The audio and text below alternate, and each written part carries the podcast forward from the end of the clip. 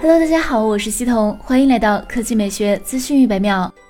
苹果的确相当大胆，居然让 M1 放在了新款 iPad Pro 上，而这样下来，性能是有了保证，不过功耗也是相当感人。有国外网友对 M1 加持下的新 iPad Pro 进行了测试，结果功耗是惊人的。根据他测试的结果看，玩神曲和原罪二可以让 M1 芯片真正发挥其力量。这款八核 CPU 和八核 GPU 的综合负荷达到十九点九瓦的功耗，当然了，二十瓦左右可以看作是 SOC 消耗的最大功率，但正常运行下消耗并不会那么高，主要取决于 M1 iPad Pro 的任务压力有多大。这种功耗也可以解释为什么十二点九英寸的 M1 iPad Pro 的电池比二零二零年的版本更大，因为以前的 A 十二 Z 仿生处理器可能永远不会接近达到这样的结果。之前已经有不少用户拿到了新款 iPad Pro，现在看来新机续航。差跟功耗过大有分不开的理由。接下来来看华为相关数据表明，近日华为技术有限公司申请注册麒麟处理器商标，申请时间为上月二十二日，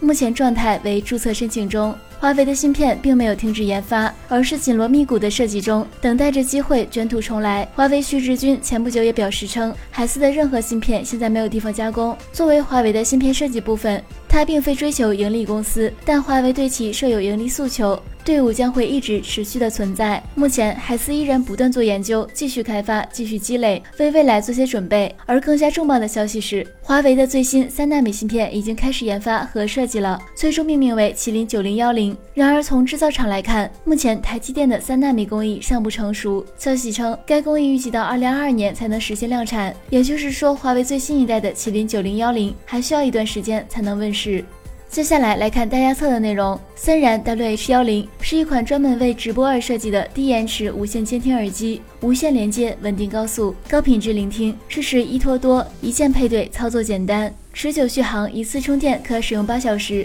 同时具备时尚外观，出彩型格。WH 幺零适用于连麦 PK、直播带货、才艺展示等直播场景。如果你对这款产品感兴趣的话，欢迎关注大家测的官方微博，免费申请体验。好了，以上就是本期科技美学资讯每秒的全部内容，我们明天再见。